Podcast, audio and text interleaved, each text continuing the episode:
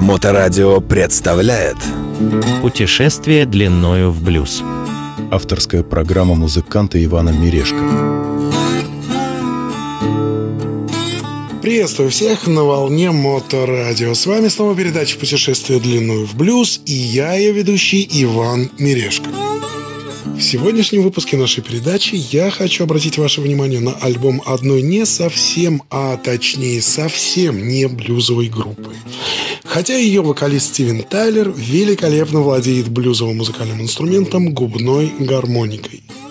Как думаю, вы уже успели догадаться, речь в сегодняшней передаче пойдет о группе Aerosmith, а точнее об их альбоме 2004 года Honking on Bobo. Ladies and gentlemen, step right up.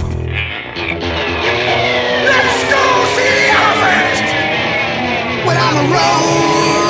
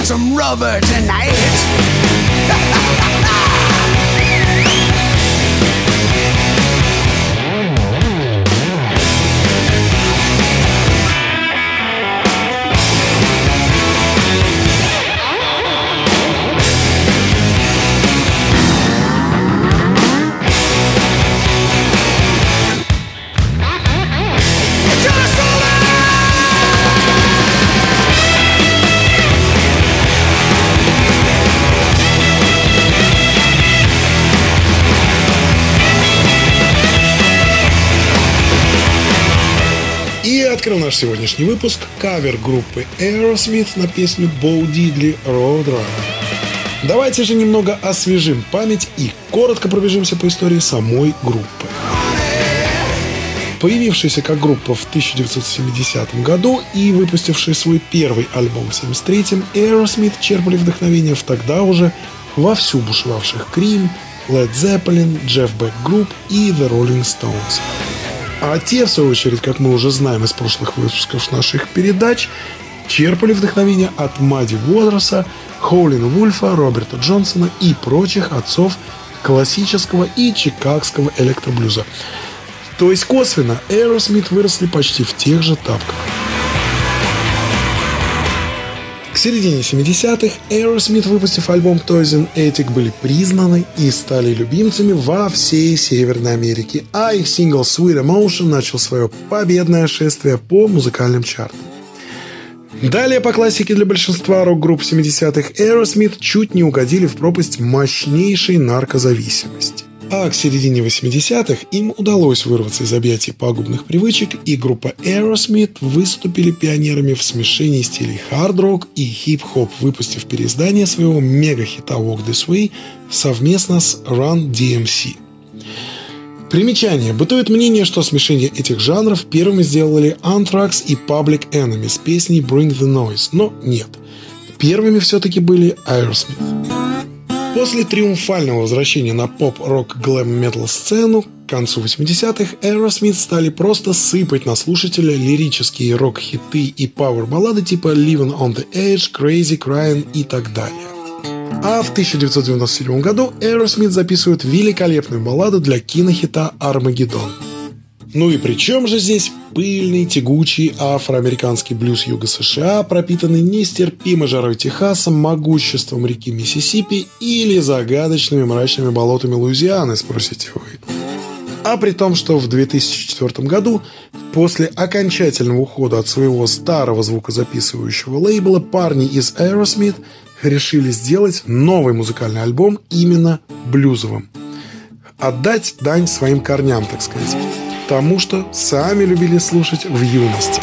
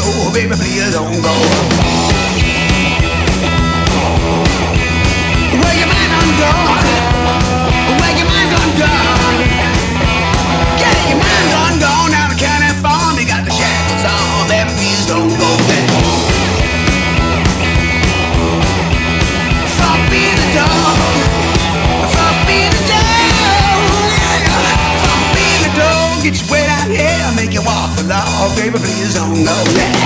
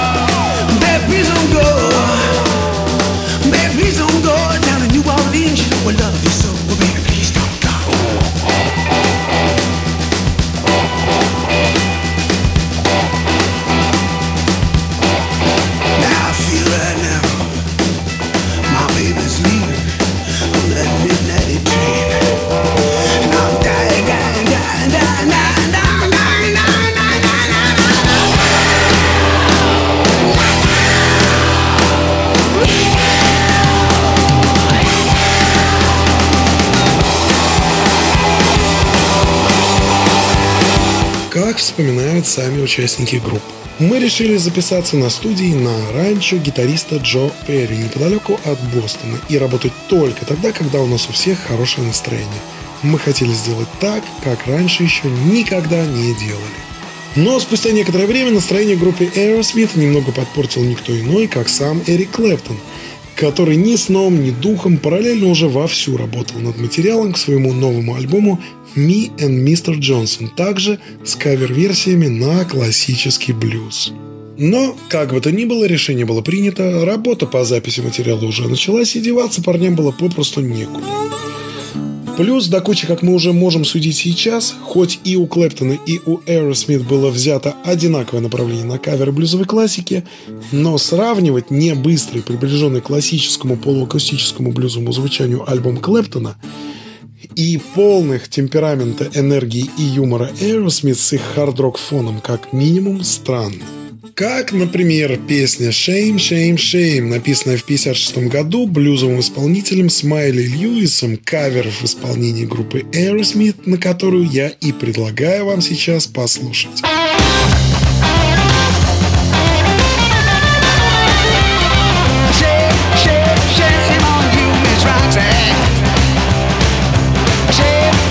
Shame,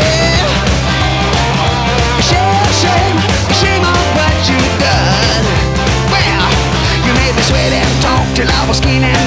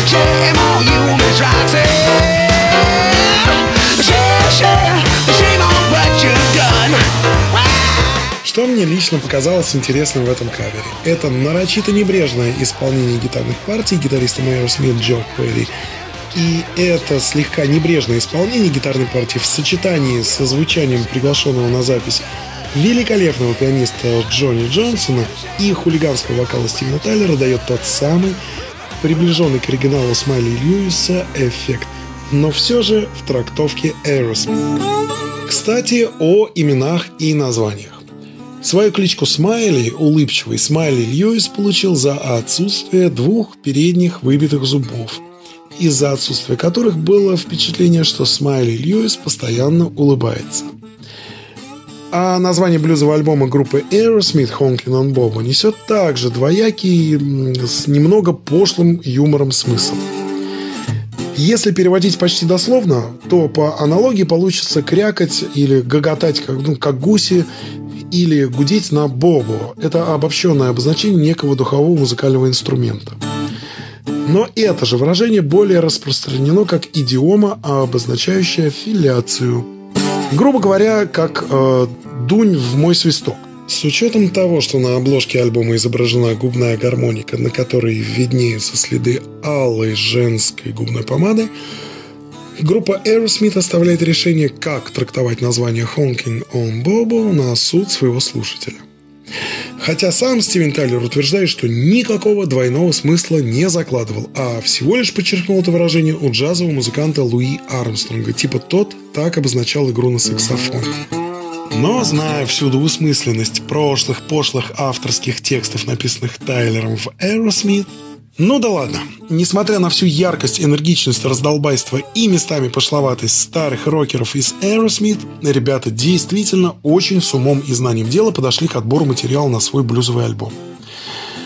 Помимо ритмичной и озорной классики блюза, на альбоме также присутствуют и композиции больше лиричные и более пропитанные одиночеством. Яркий тому пример. Композиция, также классический блюзовый кавер, на написанную в 1966 году Миссисипи Фредом Макдауэллом песню, которую на альбоме, кстати, исполняет как вокалист-гитарист Aerosmith Джо Перри вместе с приглашенной скрипачкой, пианисткой и великолепной вокалисткой Трейси Бон. Группа Aerosmith Backpack Train на Моторадио.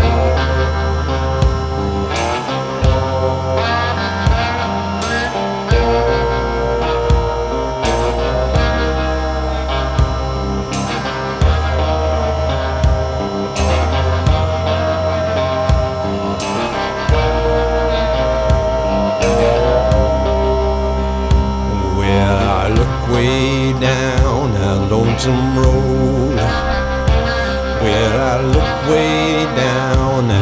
some road.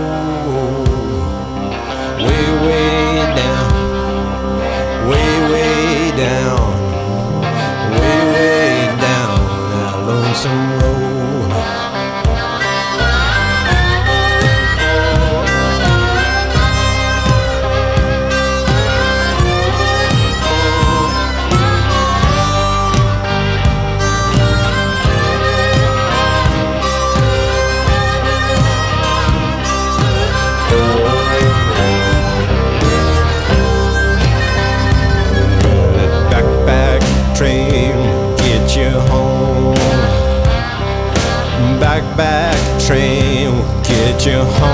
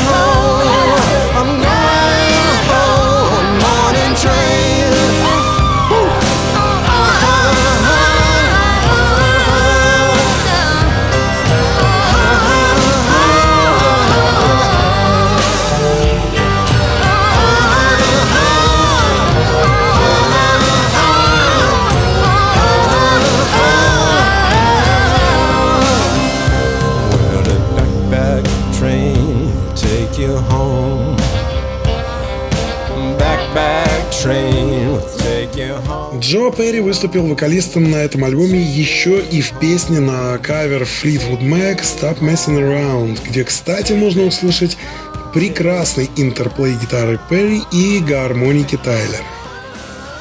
Еще одна музыкальная тема, на которой хотел бы заострить ваше внимание. Это также кавер-версия песни Мадди Уотерса «I'm Ready».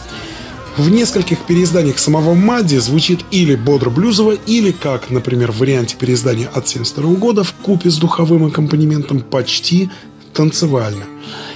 И многие исполнители кавер-версии на эту классику блюза придерживались этой же линии ритмично, ритм блюзово и с искоркой. Тем более и сам текст с достаточно хулиганским смыслом тоже подталкивает не сбавлять ритм. Я пью тротил, я курю динамит, надеюсь, какой-нибудь придурок затеет драку, потому что я готов, детка, готов, как никто другой. И тут Aerosmith пошли по абсолютно другому пути, сделав, что называется, песню на контрапункте. Стивен Тайлер берет за основу не очень себе свойственную 100% блюзовую манеру вокала, пропуская через слегка перегруженный микрофон. Джо Перри придает композиции тягучую гитарную томность, от чего на выходе получаем минорный, слегка пьяненький и очень атмосферный блюз, смысл лирики которого прекрасно контрастирует с великолепной музыкальностью. В итоге получился немного пьяный хулиган из Южных Штатов в интерпретации кайфующих от исполнения этой песни Aerosmith. Группа Aerosmith I'm Ready на Моторадио. Well,